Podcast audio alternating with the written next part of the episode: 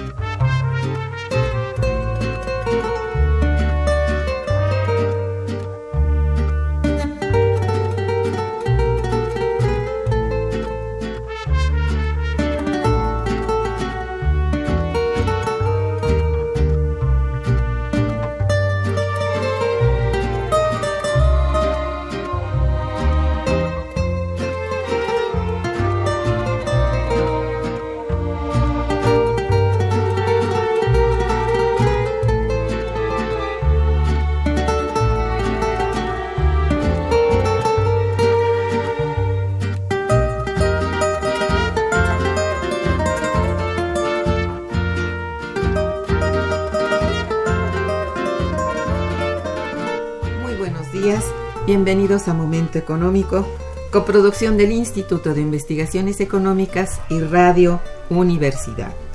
Les saluda Irma Manrique, investigadora del Instituto de Investigaciones Económicas, hoy jueves 25 de octubre de 2018.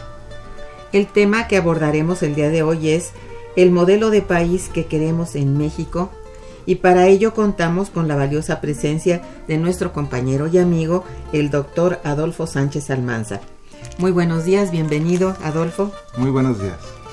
Nuestros teléfonos en el estudio son 55 36 89 89 con dos líneas. Para comunicarse desde el interior de la República contamos con el teléfono LADA sin costo 01800 505 2688. La dirección de correo electrónico para que nos envíen sus mensajes es una sola palabra, momentoeconómico arroba unam.mx. También pueden escucharnos a través de www.radio.unam.mx. De nuestro invitado. Adolfo Sánchez Almanza es licenciado y maestro en sociología, doctor en Ciencias Políticas y Sociales por la Facultad de Ciencias Políticas y Sociales de la UNAM, realizó cursos de posgrado en Planeación del Desarrollo Regional, integrado en Rehobot, Israel, la especialización en Gobierno y Administración Metropolitana y Regional y el posgrado en Desarrollo Regional y Relaciones Intergubernamentales en el Instituto Nacional de Administración Pública. Es investigador titular en la Unidad de Investigación de Economía Urbana y Regional del Instituto de Investigaciones Económicas de nuestra UNAM. Ha sido profesor de licenciatura en la FES Aragón, en la Facultad de Ciencias Políticas y Sociales y en Urbanismo en la Facultad de Arquitectura. Actualmente es profesor y tutor en el campo del conocimiento de economía urbana y regional del posgrado de Economía y tutor de los posgrados de Ciencias Políticas y Sociales y Geografía de la UNAM.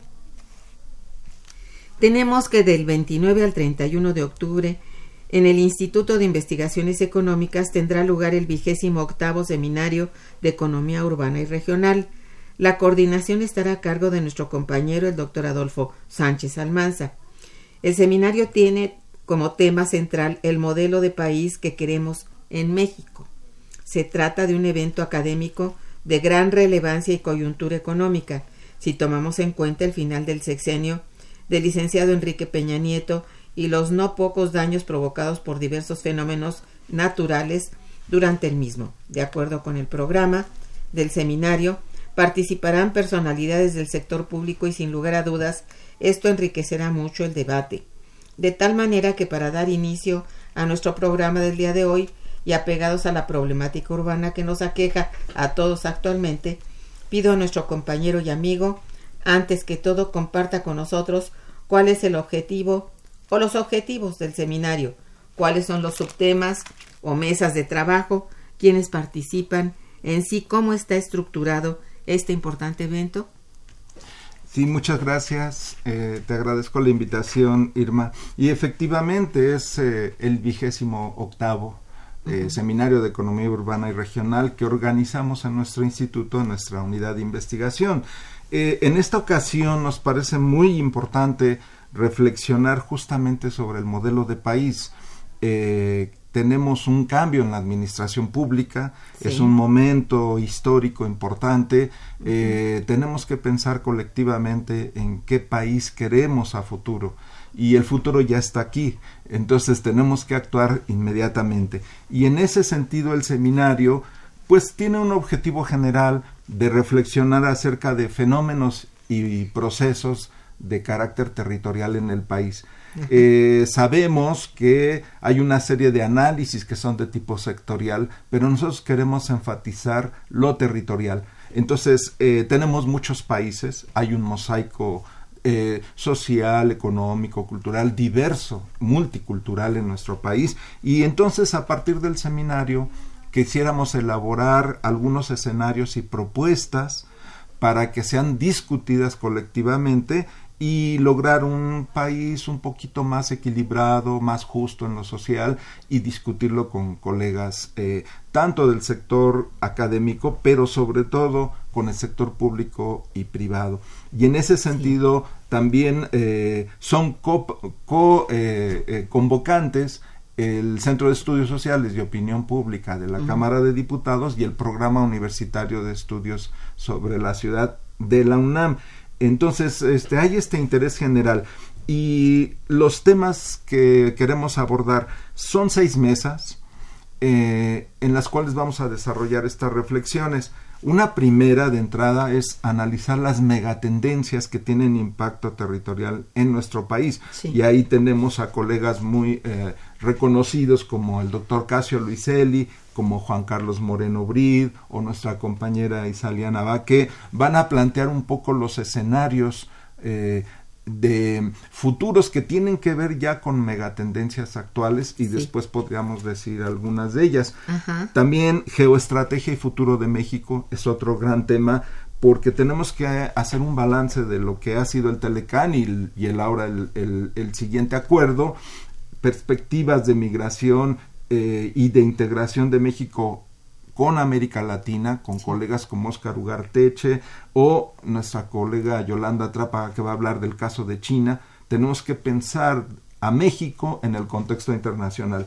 Luego tendríamos otros temas sobre, por ejemplo, Estrategia Nacional de Ordenamiento Territorial, que tiene que ver con el marco jurídico nuevo y que ya ofrece elementos para definir de, eh, de manera jurídica justamente cuáles son los lineamientos de una nueva estrategia para el país. Y ahí hay colegas que son eh, parte del equipo de transición del nuevo gobierno y que ya están trabajando en la SEDATU en esta línea, como el compañero Daniel Fajardo ver el crecimiento urbano de las ciudades. En el caso de Roberto Ramírez va a ser un ejercicio prospectivo, experiencias internacionales de planeación territorial, Federico Morales, y tenemos otras mesas muy específicas ya, caso de la región centro y Ciudad de México, que son que es una región muy importante de impacto nacional. Entonces tenemos que analizarla más en cuidado eh, y el caso de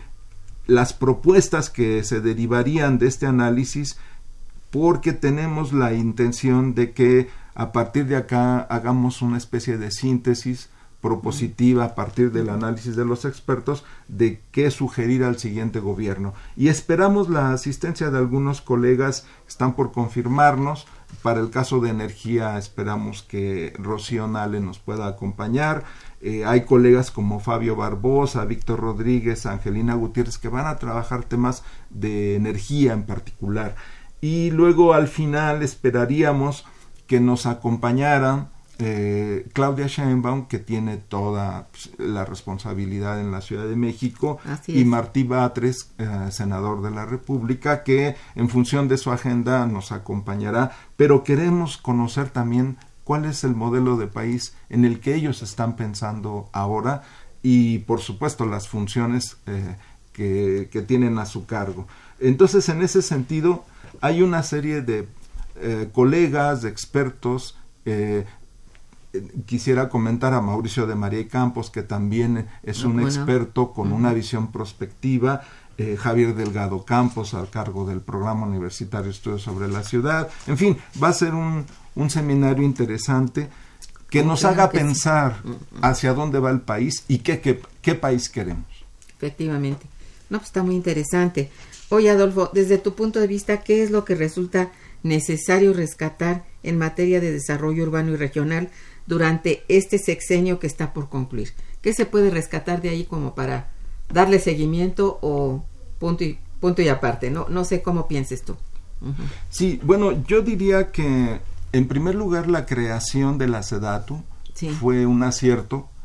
Eh, creo que se rescatan temas de desarrollo urbano regional porque hay que recordar que durante muchos sexenios el tema de la planeación urbana se fue debilitando y crear la SEDATU ligada al tema agrario creo que fue un acierto. Ahora el tema es cómo ir uh, instrumentando las funciones de la Secretaría en esta nueva etapa y para eso otro acierto que que más que de la presidencia tiene que ver con un acuerdo de los diferentes partidos, mm. fue la creación y la promulgación de la Ley General de Asentamientos Humanos, Ordenamiento Territorial y Desarrollo Urbano. Esa ley se promulgó el 28 de noviembre de 2016 casi por unanimidad, solamente un voto en contra, más bien abstención. Entonces ahí se establecen una serie de lineamientos que nos dan ya el marco jurídico para intervenir en el país y darle un poquito más de orden.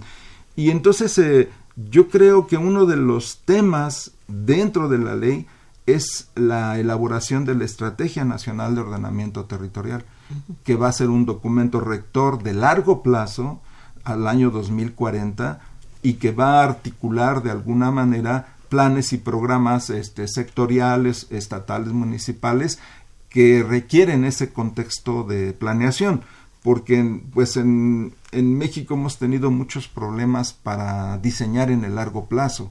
A veces lo hacemos a tres o a seis años y volvemos a inventar el país. Y entonces ahora sí hay que pensar en el largo plazo, ¿no? Entre otras cosas que yo diría que, que fueron cosas buenas del sexenio que termina. O sea, ya una vez trazado el marco jurídico que era muy importante tener, ahora es necesario trazar muy bien la estrategia, como acabas de decir. Hay que instrumentarla. instrumentarla. Eso es. Y, y tú ves como que es posible instrumentarla. ¿Mediante qué? ¿Cuál sería, digamos, un instrumento, uno o dos instrumentos básicos para esto? Bueno, tenemos que analizar con mucho cuidado el uso de suelo, por ejemplo, la protección de áreas naturales, el diseño de las ciudades, la expansión metropolitana, regular los crecimientos desordenados.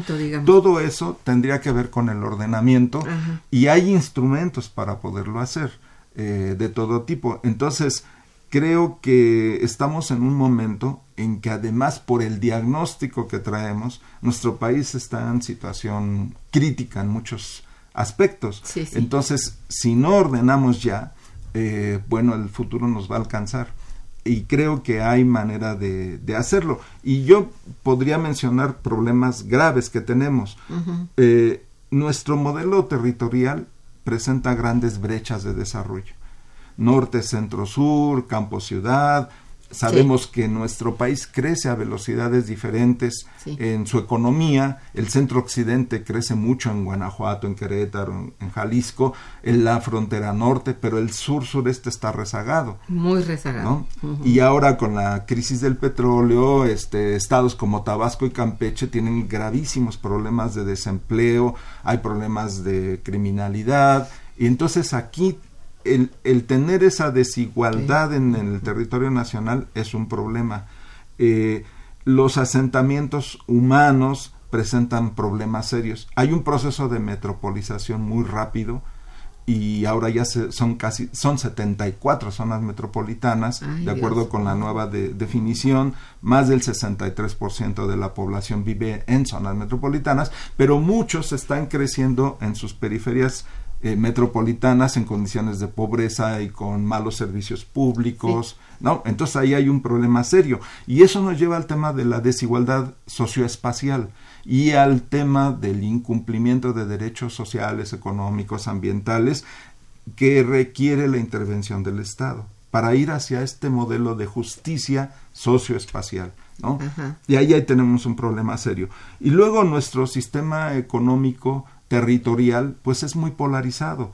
Tenemos eh, eh, algunas ciudades que crecen mucho, tenemos otras muy rezagadas o regiones que están eh, en diferentes ritmos de crecimiento, porque el país en los últimos años crece alrededor del 2%, pero hay estados que crecen al 8, 9. ¿Cómo cuál? Eh, bueno, está Querétaro, está Guanajuato, que están en el marco de lo que llamamos un modelo territorial más de redes de ciudades ¿Dónde está Celaya? Está Irapuato, está este León. Entonces ahí la inversión extranjera directa que ha llegado, que está muy ligada a la industria automotriz, a la electrónica, a la aeronáutica, en fin, todos, todos esos sectores ahí se han desarrollado de una manera muy dinámica.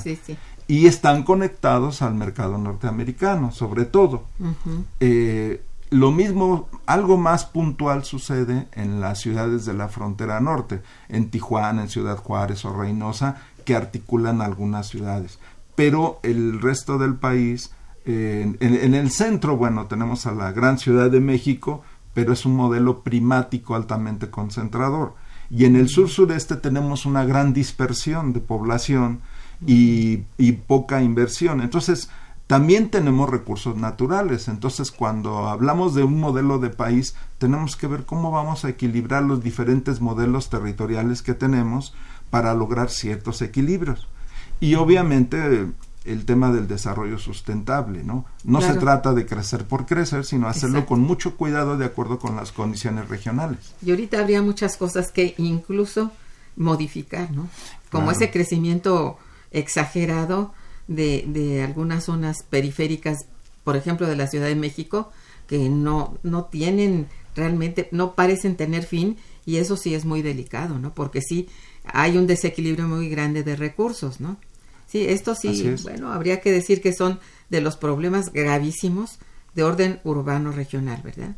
Sí, bueno, la zona metropolitana del Valle de México son alrededor de 22 millones de habitantes. Sí, sí. Y las periferias con una gran cantidad de, de rezagos sociales, siguen creciendo.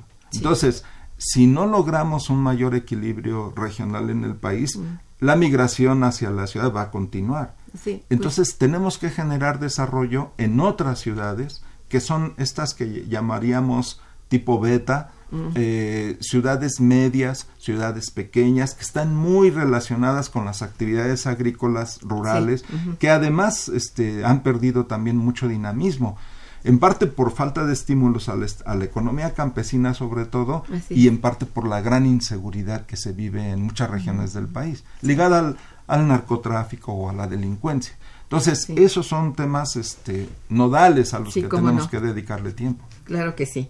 Bien, pues estamos aquí en Momento Económico conversando con el doctor Adolfo Sánchez Almanza acerca de el modelo de país que queremos en México. Vamos a un puente informativo musical y volveremos. Eh, en este espacio musical escucharemos música eh, a cargo de Chamín Correa y bueno, quédense con nosotros para disfrutarlo. Está escuchando Momento Económico. you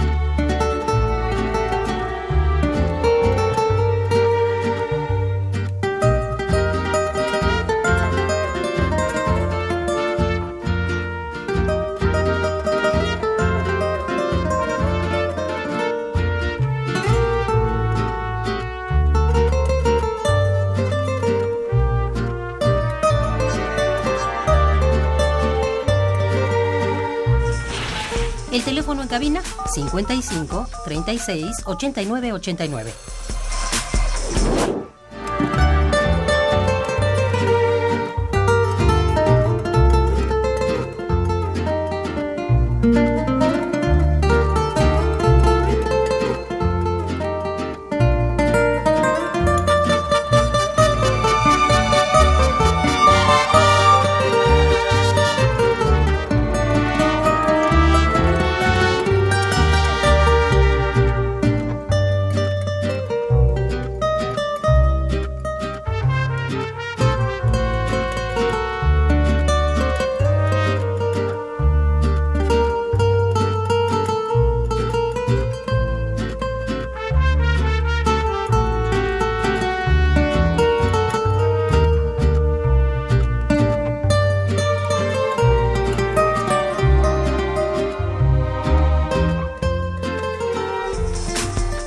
Continuamos en Momento Económico.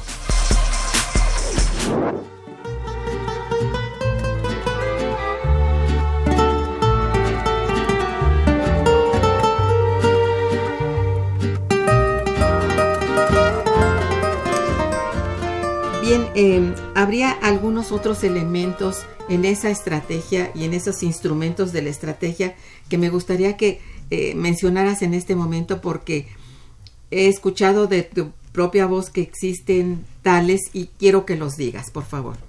Eh, sí, bueno, en la Estrategia Nacional de Ordenamiento Territorial que se está elaborando, Sí. se solicita que se desarrolle un concepto que se llama sistemas urbanos rurales, en donde la relación entre campo y ciudad es una relación más integral, Ah. no como se ha venido manejando como una relación dicotómica que divide lo urbano y lo rural, sino que ahora es integrado y hay que caracterizar zonas metropolitanas y sugerir una serie de lineamientos para para, primero para delimitarlas, porque eso tiene que ver con el acceso a fondos, como el Fondo Metropolitano, Eso es. decir, a recursos fiscales. Exacto. Y, muchos importante. municipios quieren ser parte de zonas metropolitanas para tener acceso a recursos, pero si hacemos una buena planeación, pues ese, de hecho ese fondo a lo mejor no es importante, sino darle eh, su relevancia, la relevancia que debían tener las zonas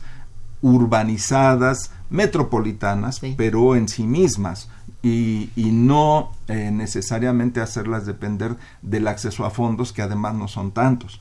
Eh, y en la otra parte es que hay que plantear medidas para el desarrollo sustentable. Ya no podemos evi- evitar eso, tenemos que ser muy Exacto. cuidadosos con los Muy recursos cierto, naturales. muy cierto, sí. Y, y ya hay regiones altamente contaminadas que hay que rescatar, que hay que controlar y que las actividades económicas vayan, a, por ejemplo, al uso de energías alternativas. Hay que evitar el uso de energías no renovables, del petróleo sobre todo, evitar Sí. ese tipo de, de- de consumos. Y entonces en la estrategia va a ser importante definir lineamientos para la localización de nueva infraestructura, nuevos equipamientos que articulen todo el territorio. Y un gran rezago que tenemos es a la población rural, que es, eh, ya sabemos dónde está la pobreza, en municipios pobres, rurales, indígenas, eh, eh, donde hay una fuerte dispersión de población y hay poca comunicación o Sí, conectividad. muy alejados. Ajá. Alejados de centros urbanos. Ahí hay un gran tema, pero no solo por eso, sino porque están articulados a actividades agrícolas, forestales, ganaderas que tenemos que rescatar, Exacto. sobre todo por el lado de la economía campesina, porque la economía empresarial agrícola está funcionando bien. En Sinaloa, en Sonora, tienen otro nivel de desarrollo, pero en Oaxaca, en Guerrero y Chiapas, eh, Tabasco, tenemos otras condiciones y ahí hay que desarrollar mucho. Sí, Entonces, también habría que ahí. llevar ese desarrollo, digamos, pues, ¿qué sería? De organización industrial, eh, bueno, agroindustrial, para poder sacarlos de, pues, de esa desigualdad, ¿verdad? De esa pobreza. Claro. Sí, con cadenas locales de, valor, o sea, no Sí. necesariamente para la exportación, pero exacto. ahí tenemos que cuidar mucho la parte sustentable. Entonces ahí hay una serie de propuestas en esa estrategia y este es el momento oportuno para echarla a andar. ¿no? Sí, muy oportuno. Ojalá que sí. Me parece que así, que así es. Hace algunas semanas eh, la tan sonada renegociación o modificación del Telecán llegó a su, bueno, a su fin, ¿verdad? Con ello, dicho tratado ha sido llamado de diversas maneras. USMCA, UMSCA, muy difícil de pronunciar, por un lado, y por otro, TEMEC, que es una propuesta de, de nuestro eh, presidente, electo. Sí, al respecto te pregunto lo siguiente, ¿qué depara este nuevo tratado o acuerdo, que sería más bien un acuerdo, para el desarrollo regional de México? Eh, bueno, yo creo que en primer lugar ofrece condiciones de seguridad en las inversiones de largo plazo, ¿no? Eso eh, está bien. Eh, sí, ya considerando que ya en México hay una gran inversión extranjera directa operando, hay grandes empresas transnacionales, hay una integración en cadenas productivas, en cadenas globales de valor, en todas estas regiones que decíamos, ¿no? O ciudades. Entonces, eh, la firma, todavía está por verse, pero la firma del nuevo acuerdo del TEMEC, este, en español, que aunque no es, no es T, sino debía ser A, porque es desacuerdo, ¿no? AMEC. Eh, yo creo que eso va a ofrecer eh, condiciones de continuidad para, y seguridad para estas eh, grandes cadenas globales. Y ahí destacan las regiones o ciudades que están integradas ya a la industria automotriz y de autopartes sobre todo, que es la joya de la corona, ese es muy importante, pero la aeronáutica, la electrónica, los equipos de precisión, la textil confección son una serie de sectores productivos que están territorializados en el país. Y entonces hay una gran cantidad de empresas, muchas son transnacionales con sus propios proveedores, pero también hay proveeduría nacional, la integración a los productos finales de más partes mexicanas está aumentando. Y tiene que ver esto con la relación también con ciencia y tecnología. O sea, estamos cada vez más eh, generando eh, condiciones propias de desarrollo tecnológico, no como quisiéramos, pero cada vez hay más transferencia y está ligado al capital humano, es decir, a la demanda que generan estas empresas eh, de jóvenes, jóvenes bien educados, capacitados, y en donde desgraciadamente la ventaja relativa es que tenemos salarios bajos en relación a los que se pagarían en Estados Unidos y Canadá. Pero hay muchas regiones que ya están encadenadas y que eso habría que rescatarlo. Eso estaría en el acuerdo. Y estas empresas están aprovechando ventajas de localización. O sea, no es lo mismo producir en México que en China. Los costos de transportación siguen siendo importantes. Hay, este, hay economías de aglomeración, hay economías de escala y eso se está haciendo en el país. Entonces, eh, lo, que, lo que observamos es que varias de nuestras ciudades son plataformas de producción-exportación. Así se importen eh, insumos de China más baratos y vayan a un mercado como el norteamericano, es, es, es un modelo todavía en cierto sentido maquilador pero le da una alternativa diferente al país a diferencia de las épocas en que dependíamos de ingresos petroleros, ¿no? Únicamente. Únicamente. O, ahora todavía de las remesas, ¿no? Entonces, tener un, una, un cambio de un país eh, que era exportador de materia prima a un país que ya es manufacturero, eso es un cambio importante, ¿no? y eso el, acuerdo lo... El reencadenamiento de valores, eso es muy, muy importante, básico. Este le da opciones de desarrollo al país. bien. entonces esos son algunos de los elementos que diríamos que tienen que ver con el sector, pero con la región también. Muy bien. Tenemos algunas llamadas, si me permites voy a leerte eh, lo que tenemos ahorita. La señorita Rosario Velázquez te felicita y dice, ¿qué diferencia hay entre el maíz de importación y el que se producía en México, principalmente el del Estado de México? Bueno, estamos importando maíz amarillo, que tiene menor calidad y que mucho de ese maíz es transgénico. Así es. Y ahora en México hemos ido perdiendo la gran biodiversidad eh, que teníamos de semillas que fueron desarrolladas durante siglos, ¿no? Entonces, eh, eh, el tema es cómo logramos satisfacer la demanda interna, pues fortaleciendo a la agricultura campesina, que es la que todavía tiene ese potencial. Así es. Y, y bueno, de alguna manera recuperando ese grano tan importante que se produce aquí, ¿no? Sí, la Exacto. diversidad genética. Exacto. Sandra Montaño también te felicita mucho y felicita al programa, gracias. Dice, felicito al invitado y pregunto si el seminario tendrá algún costo. No, ninguno. Eh, solamente pueden ingresar a la página del instituto, ahí está el seminario, está el programa preliminar y se pueden inscribir. Directamente Di- con, eh, a través del Se- internet. ahí se registran. Ahí se registra. Bueno, está usted servida.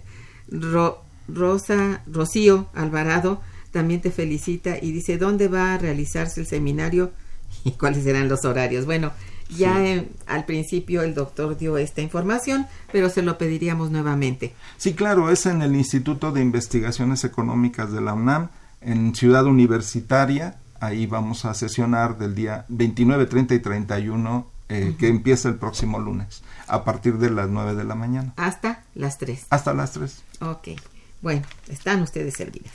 Bien, eh, de acuerdo con el con ONU Habitat por un mejor futuro urbano, en las próximas décadas, buena parte del crecimiento demográfico en México será urbano.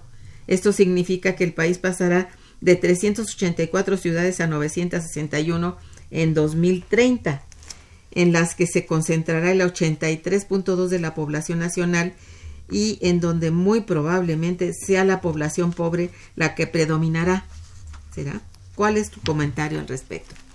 Sí, eh, esto tiene que ver con las megatendencias. Eso es. En el mundo hay un proceso de urbanización Sí, que, se, que, va, que va a continuar y México no es la excepción. Y entonces ahí, eh, si, si tomamos en cuenta las proyecciones de población que ya hizo el CONAPO, en Sí. el año 2040 vamos a llegar a 145 millones de habitantes. Eh, eh, la pregunta es, ¿cómo le vamos a hacer? ¿Dónde va a estar esa gente? ¿Dónde va a vivir? ¿En qué región? ¿En qué ciudad? ¿En qué pueblo? Y el 86% se estima que sea urbana, efectivamente. pues sí.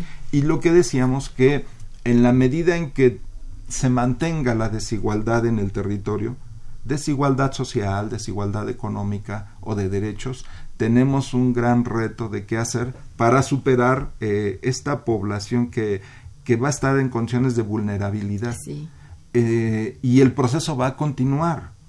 Entonces, ¿eso a qué nos lleva? A una intervención muy decidida del Estado, por un lado, sí, con procesos de planeación, donde sus, las políticas públicas, Claro. económica, social, ambiental, estén más coordinadas, sean más claras.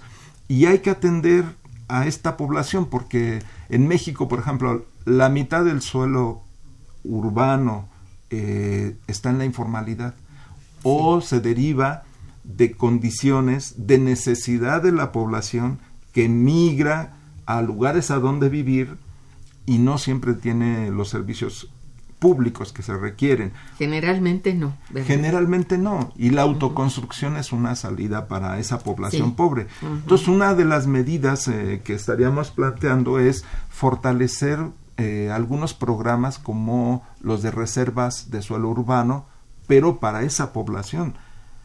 Ya sabemos que están los grandes desarrolladores que se han hecho muy ricos, han construido grandes edificios. Sí, pero eso es una parte del mercado. Necesitamos voltear a ver a la otra parte que es mayoritaria, ¿no? A la y que no tiene acceso a ese tipo de construcción. Y que no, no, es más bien autoconstrucción, el- muchas veces en lugares de riesgo, en barrancas, en Oh, lugares sí. inundables, y ahora con el cambio climático estamos también viendo los efectos. Sí. El haber dejado que la población se localizara en la ribera de los ríos o en barrancas, qué sé yo, está provocando muchos eh, Desastres, muchos ¿no? desastres, que ahí sí son desastres. Sí, claro. Porque un fenómeno natural se convierte en desastre cuando no se prevé. Y es cuando de- no se tienen los elementos para, a- con la prevención, bueno, hacer mover, que haya una movilidad de la población, ¿no? Claro, mitigar los riesgos. Y entonces ahí tenemos un problema Sí, serio. claro. Pero esto del crecimiento demográfico va a seguir. Y por eso es que tenemos que ver a, a largo plazo qué vamos a hacer con, con esta población. Pues sí, porque uno de, las, de los cuestionamientos más frecuentes acerca del tema que nos ocupa es si, si existe un mayor desarrollo urbano, debería existir una mejor calidad de vida, basada en una mayor cantidad de fuentes de trabajo y así mayor productividad. ¿Por qué razones esto no se lleva a cabo en México? Ay, digo yo. Bueno, la, la calidad de vida es un concepto polisémico, ¿no? Sí. Que incluye la medición objetiva y la parte subjetiva o de percepción de la población. Claro. Y muchas veces eh, los datos, los indicadores cuantitativos objetivos nos dicen que la calidad de vida es buena y la gente piensa que vive mal o al revés. Hay gente que, que, vi- que objetivamente no tiene drenaje, no tiene piso firme, no tiene buen entorno urbano o su educación y su salud es mala y ellos viven felices o se sienten que viven felices. Aparentemente, sí, bueno, es un tema subjetivo. Sí, sí. Entonces, el, el asunto es, cuando hablamos de calidad de vida, hablamos de la medición objetiva o de la percepción de la población. Y Sí. normalmente no, no coinciden. Pues Eh, sí. eh, eh, pero, pero el Estado está obligado a elevar el bienestar de la población y por eso están los marcos jurídicos y de derechos. Sí. México firmó los PIDESC, este, el Pacto Internacional de Derechos Económicos, Sociales, Culturales, Ambientales. Y entonces es una obligación del Estado satisfacer esas necesidades. El tema luego es en dónde ponemos el el límite, es decir, cuál es la línea basal. En educación, ¿cuál debe de ser nuestro nivel educativo mínimo que garantice el Estado? ¿Es primaria, secundaria, es licenciatura? Un estado de bienestar avanzado iría hasta licenciatura. Sí. Y eso es algo de lo que estamos oyendo ahora. En salud, ¿cuál es el nivel mínimo de salud que debe de tener la población? No enfermarse, su esperanza de vida debe de ser mayor, este, tener buena atención de un paquete de servicios de salud, que la salud sea pública, que haya un- una atención universal, por ejemplo. Entonces entramos a estos, a estos temas ya más finos y en dónde están. Y, y nosotros lo que observamos en nuestro país es que muchas zonas rurales están desatendidas. A veces hay una clínica de primer contacto, pero para ir a un hospital de segundo nivel, este, tienen que Muy recorrer sí. 50 kilómetros, ¿no? Entonces, ahí hay un tema de lo que llamamos desigualdad socioespacial, ¿no? Y ahí el Estado tiene que atender esa calidad de vida. Y es muy profunda esa desigualdad, habría que decirlo. Es Así uno de es. los retos, ¿no? Sí, y tiene que ver con la falta de accesibilidad a esos bienes y servicios. Por eso, ese tipo de infraestructura debe de estar localizada en lugares de mayor accesibilidad a la población, Exacto. entre otras cosas, ¿no? Exacto. Bien, vamos a un puente musical y regresamos. Quédense con nosotros. Está escuchando Momento Económico por Radio UNAM.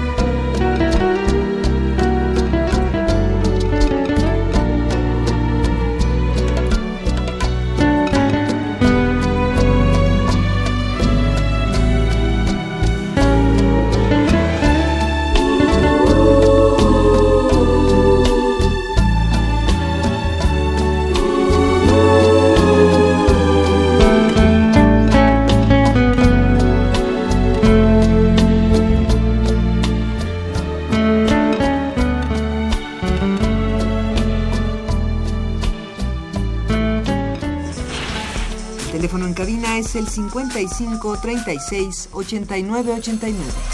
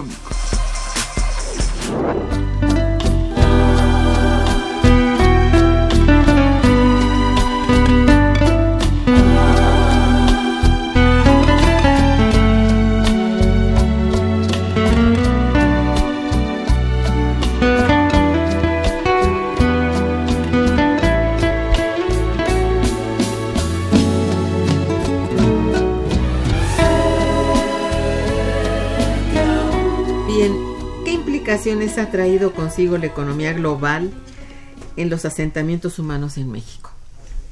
Creo que demasiado. Sí, bueno, sí. Em, aquí entramos a esta parte de, eh, las megatendencias y de grandes procesos que hemos observado.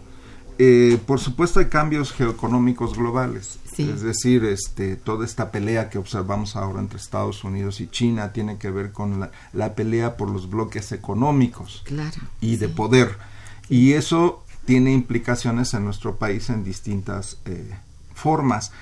Pero también observamos el ascenso de países emergentes. Eh, de hecho, Brasil, que ahora está en un tremendo problema político, ahí México, Chile, Argentina, Colombia, en fin, son países que en América Latina tienen fuerza y que a través de los flujos de intercambio de, mercancías, de personas, de, bienes, de servicios, están impactando también en las regiones del país. Y la migración internacional que se deriva de estas desigualdades eh, eh, de crecimiento económico, lo estamos viendo ahora en México, la migración de, de, de, Centroamérica, no solo la caravana, sino de muchos migrantes que va, quieren ir a Estados Unidos, pues es un reflejo de la desigualdad en la economía global. hay países con alto desarrollo como Estados Unidos y hay países muy pobres y es el resultado lógico de la migración. No es que sea fácil, pero, pero ese es un resultado. Y tenemos otros procesos que hemos estado observando, como los cambios derivados de la cuarta revolución industrial. Ahí el avance de la ciencia y la tecnología tiene impactos en nuestras fábricas, en nuestros empleos. Por ejemplo, México es uno de los países que más importa robots para el proceso productivo y eso desplaza mano de obra. Y claro, uno dice, se, se va a generar una nueva variedad de empleos más eh, tal vez más tecnificados, pero en el corto plazo lo que hace es desplazar mano de obra. Entonces eso genera desempleo en regiones en donde ese tipo de producción se está dando. Eso es muy típico en la industria automotriz, que ya está altamente robotizada. Pero, pero tenemos ahí efectos que vienen de, de cambios globales y que tienen impactos locales. El, obviamente el cambio climático hay un problema serio de estrés hídrico en muchas regiones del país que se combina además ahora con inundaciones y grandes ciclones y tormentas o con sequías. Y eso es parte de lo global que es parte sí. y, y que en nuestro país ya lo sabemos este hay estados los del norte que están en esta franja desértica del mundo que están más expuestos a, a sequías entre Sonora, Chihuahua, Coahuila, por ahí Zacatecas, ahí hay un problema serio, mientras que en el sur ahora este hay más, de por sí ha habido más precipitación, ¿no? En los estados del sur sureste. Sí, ahí hay mucha agua, de todos modos. Hay pero mucha agua. Hay la de la de más, ¿no? Que viene de, de esas tempestades y de esos, bueno, el tiempo huracanado y todo eso, pues que no, no, no, no respeta, ¿verdad? Allí es muy terrible lo que le pasa a la gente de las costas, ¿no? Sí, y tiene que ver con este problema del aumento de la temperatura en el mundo, que si sube medio grado o un grado, muchas, eh, eh, digamos, de los litorales o de islas van a sufrir. Entonces, este, eso tiene que ver con grandes cambios globales. Eh, y ahí la parte, digamos, a destacar, pues es cómo se están moviendo los grandes bloques económicos las luchas que observamos entre Estados Unidos con China o con Rusia y la alianza que se está observando entre China y Rusia sobre todo está modificando los patrones eh, de, de, producción, los, los patrones de flujos de, de mercancías. Y eso, que aparentemente lo vemos muy lejos, eso tiene impacto en México, porque México compite con China en, el, en el mercado norteamericano, por ejemplo, ¿no? Entonces eso... Eh, lo que tendríamos que hacer es un análisis más cuidadoso de la relación entre lo global y lo local, eh, entendiendo por lo local hasta pequeñas comunidades agrícolas este, rurales de México. Por ejemplo, en Chiapas se produce café orgánico y ese café eh, tiene un sobreprecio que es pagado en Europa. Entonces hay una relación de mercados entre lo muy local con una visión sustentable que beneficia a comunidades pequeñas rurales y con un mercado global de, de que, es Europa y que es donde se demanda el producto, pero que hay un poco más de conciencia ecológica. ¿no? Son ese tipo de fenómenos que tienen que ver con, con lo local y lo global. E, en cierto modo, tener la forma de conectar estos problemas que son locales con que se resuelva a nivel global, o sea, lejano por decirlo de, de algún modo, y que se beneficie, bueno, sobre todo la parte más, más castigada, más pobre, ¿no? En este caso, lo que estás hablando de, de las zonas de Chiapas que producen ese café orgánico, y nos consta, ¿no? Que es un café extraordinario. y desafortunadamente con ese desconocimiento y falta de conexión hay la eh, algunas mm, digamos ventajas que va sacando la transnacional Nestlé que se ha apoderado de casi todo el territorio cafetalero, ¿no? Entonces, pues hasta con eso, ¿no? Que no logran realmente tener un, bueno, una suerte más mm, mejor, una mejor suerte, ¿no? En términos de la venta de su producto orgánico, ¿no? Sí, pero se han ido también constituyendo cooperativas de producción, de comercialización, defendiendo producción local a, pequeña escala, a nivel micro, y esas a veces pues no se ven porque no están en la gran publicidad, pero están, están operando. Entonces, lo que habría que ver es recuperar esos sistemas agroalimentarios, agroforestales de pequeña escala para fortalecer eh, esas economías familiares. Bueno, eso sí. Este, ¿cuál es, eh, bueno, eh, qué se puede proponer, digamos, en cuanto a desarrollo territorial se refiere? Así, a grandes rasgos, Adolfo. Bueno, en primer lugar, que nuestro modelo territorial de desarrollo sea un poco más equilibrado, más justo en lo socioespacial, que, que la habitabilidad, que el bienestar, que la calidad de vida mejore en cualquier lugar del país. Eso implica eh, una serie de decisiones y de articulación de políticas, eh, no solo entre el sector público y el privado, sino al interior del sector público. Lo que ha predominado en México son visiones sectoriales verticales sin coordinación territorial, o muy poca o muy débil. Y ahora lo que tenemos que ir es hacia programas de desarrollo regionales, bien integrados, donde las acciones del sector público sean coordinadas en el territorio.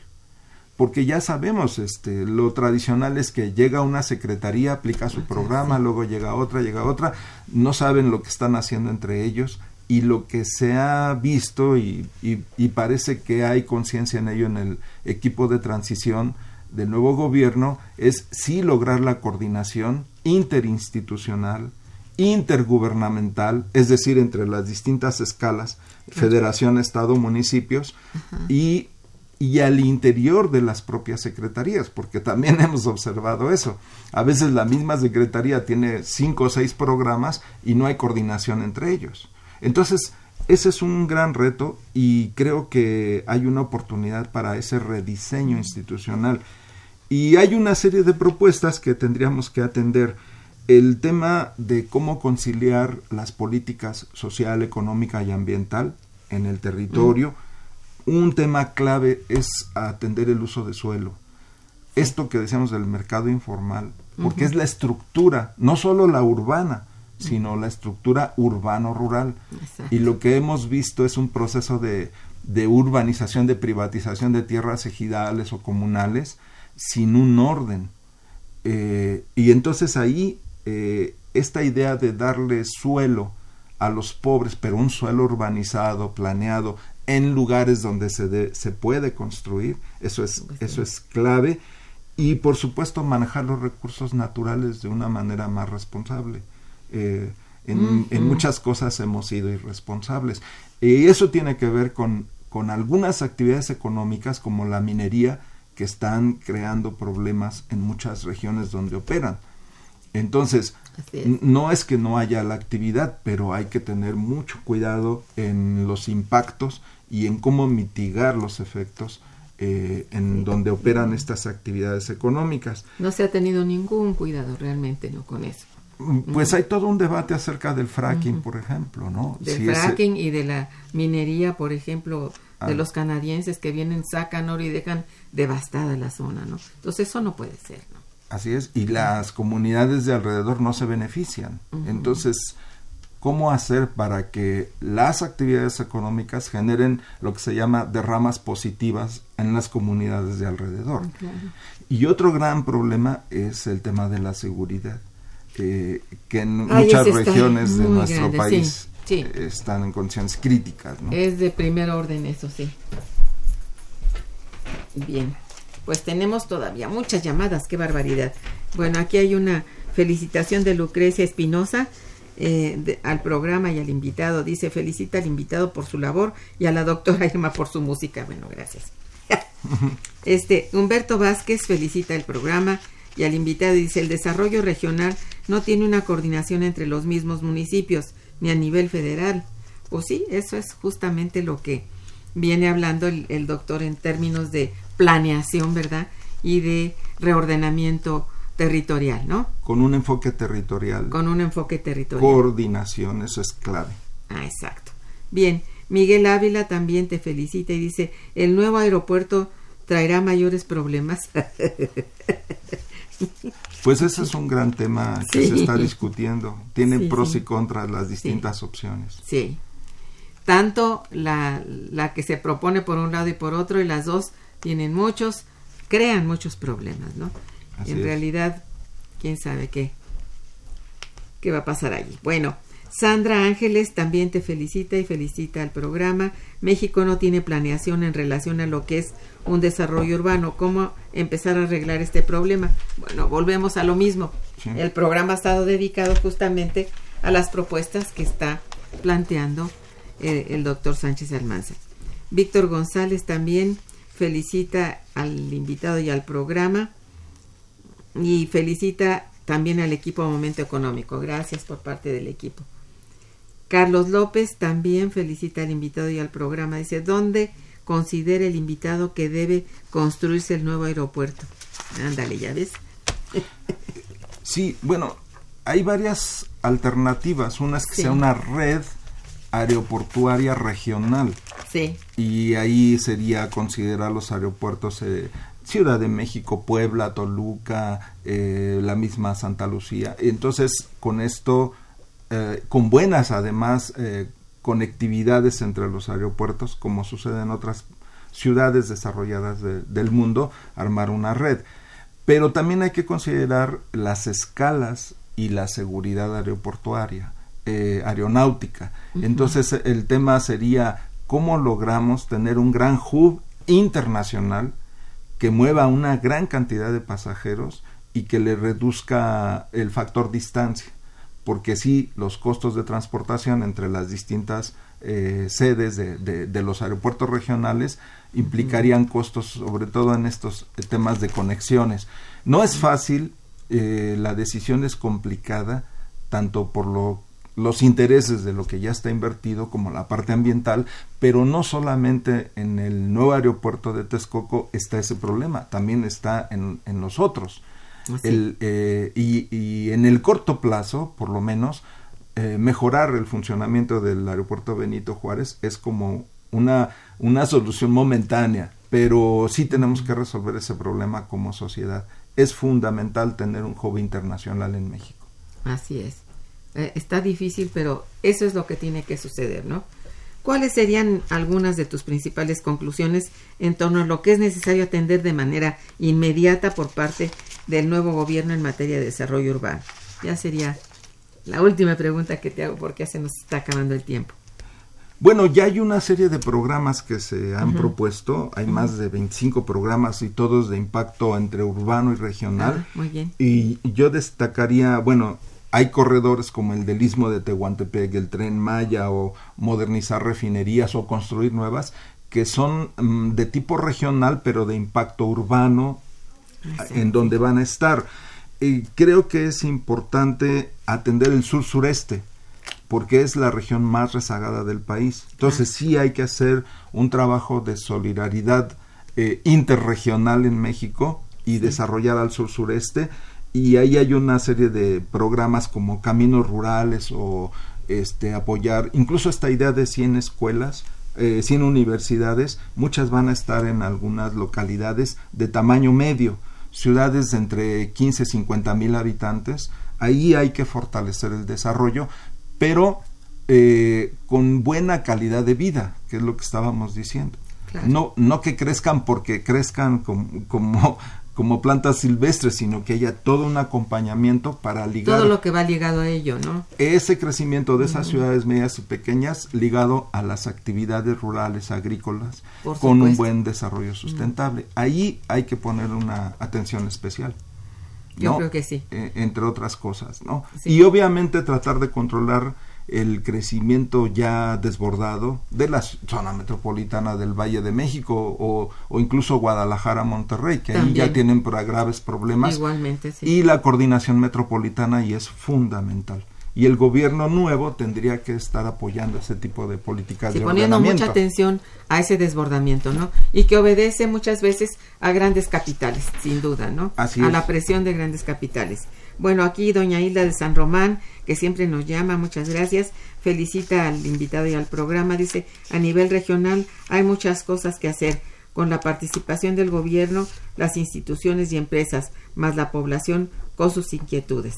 Pues sí, bueno, le agradezco mucho su llamada y agradezco particularmente al doctor Adolfo Sánchez Almanza, nuestro amigo y compañero, este, pues esta eh, propuesta tan grande que trae tras de sí con eh, estudios con estudios que se reflejan en el seminario que se re realizará la semana que entra. Asistan ustedes. Será de lunes a jueves. No lunes, lunes martes y y miércoles, y miércoles, y miércoles, lunes, martes y miércoles de 9 a 12 en nuestro Instituto de Investigaciones Económicas. Les esperamos. Gracias, gracias a nuestros radioescuchas por su interés y sus llamadas. Estuvo en los controles técnicos Socorro Montes, gracias. En la producción Santiago Hernández y Araceli Martínez, gracias chicos. En la coordinación y conducción una servidora, Irma Manrique, quien les desea muy buen día, pero mejor fin de semana. Gracias. Momento económico. Radio UNAM y el Instituto de Investigaciones Económicas presentó Momento Económico.